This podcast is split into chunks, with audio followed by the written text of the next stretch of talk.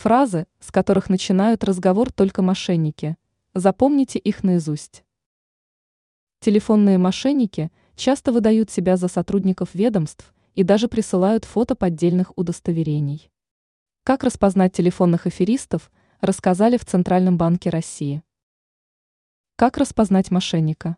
Как сообщает телеграм-канал Центробанка РФ, мошенники могут представляться сотрудниками службы безопасности банка или специалистами финансовой безопасности. Сообщать об оформленной заявке на кредит, предлагать перечислить деньги на специальный или безопасный счет, просить посодействовать в задержании мошенников. При этом злоумышленники используют фразы «зафиксирована подозрительная операция», «ваши деньги пытаются похитить», «идут следственные действия», не разглашайте информацию, продиктуйте код из СМС-сообщения. Если вы их услышали, сразу кладите трубку, рекомендует ЦБ РФ.